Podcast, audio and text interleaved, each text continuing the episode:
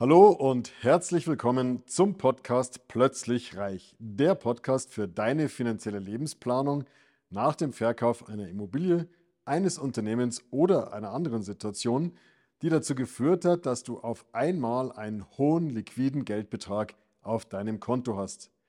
Mein Name ist Markus, Markus Marquardt und ich möchte dir helfen, für dein neues Vermögen eine sichere und rentable Anlagestrategie zu entwickeln, mit der du dich zu jeder Zeit so richtig wohlfühlst und alle deine Ziele und Wünsche sicher und planbar erreichst. Neben einer Scheidung sind Erbstreitigkeiten innerhalb der Familie mit das anstrengendste, was man erleben kann. Damit du dir das ersparst, möchte ich dir heute ein paar Tipps mitgeben, wie du Erbstreitigkeiten von vornherein vermeiden kannst. Erbstreitigkeiten beruhen in der Regel auf der Tatsache, dass bestimmte Dinge einfach nicht geregelt sind. Das heißt, es wurde nicht geregelt von den Eltern oder von den Erblassern, wie das zur Verfügung stehende Erbe verteilt werden soll an die Kinder, an die nächste Generation. Ähm, und deswegen auch da schon der erste Tipp. Sollten deine Eltern noch kein Testament haben, sprich sie doch bitte darauf an. Nimm deine Geschwister mit in die Pflicht, sprecht eure Eltern an, dass sie bitte regeln, wie das Erbe eines Tages vererbt werden soll, wie das Erbe geregelt werden soll. Weil wenn es klar geregelt ist, dann gibt es einfach schon mal nichts mehr zu streiten, weil dann ist es einfach festgeschrieben von den Erblassern, wie denn das Erbe verteilt werden soll. Das heißt ja nicht, dass ihr vorher schon wissen sollt oder müsst zwangsläufig, wer was von wem bekommt und wie viel, ähm, sondern das ist ja erstmal Sache der Eltern, dass sie sich das in aller Ruhe überlegen und dann idealerweise mit notarieller Begleitung ein Testament aufsetzen, in dem klipp und klar geregelt ist, was du und deine Geschwister dann eben entsprechend bekommst.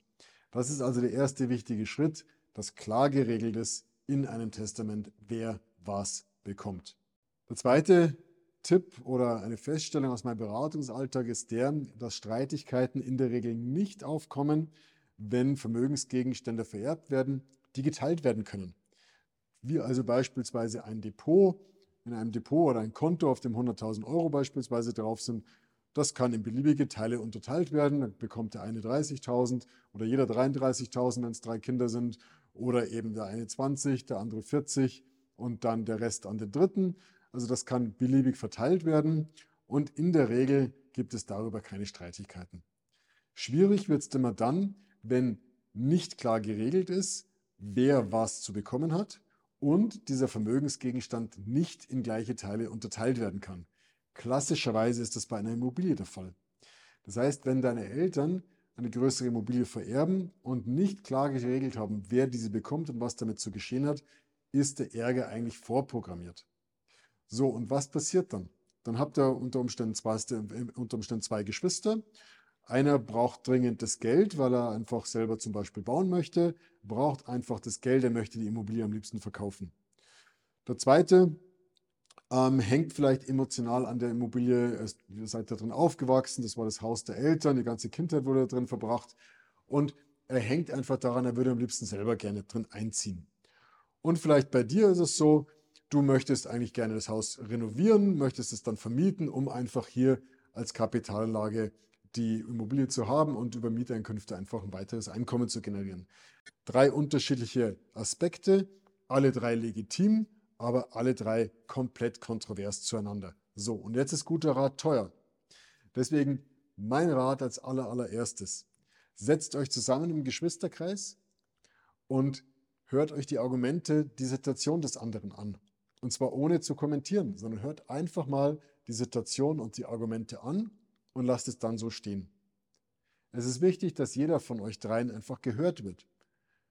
Dann schlaft in Ruhe darüber, macht euch ein bisschen eigene Gedanken zu den Meinungen der anderen und setzt euch wieder zusammen.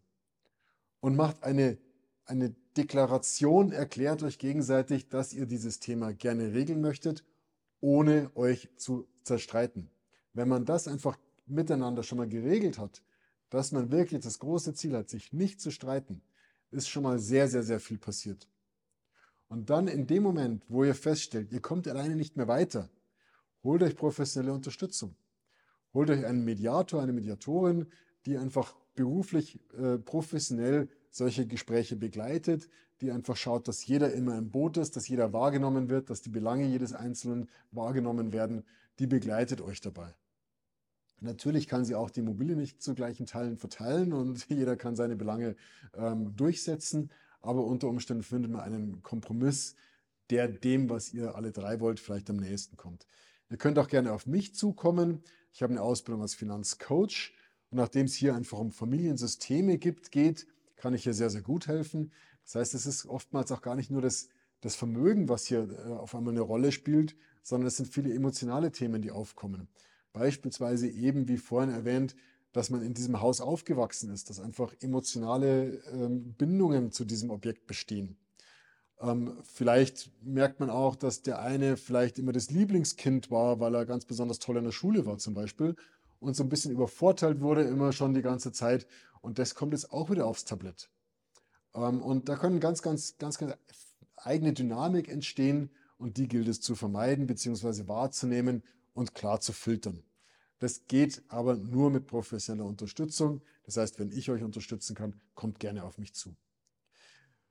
Sollte es dann der Fall sein, dass also nichts geregelt ist und dieses Objekt an euch vererbt wird und ihr eine professionelle Unterstützung habt, dann wünsche ich euch dabei viel Erfolg, dass das einfach dann wirklich gut gelöst wird und jeder einfach seine Belange idealerweise berücksichtigt bekommt.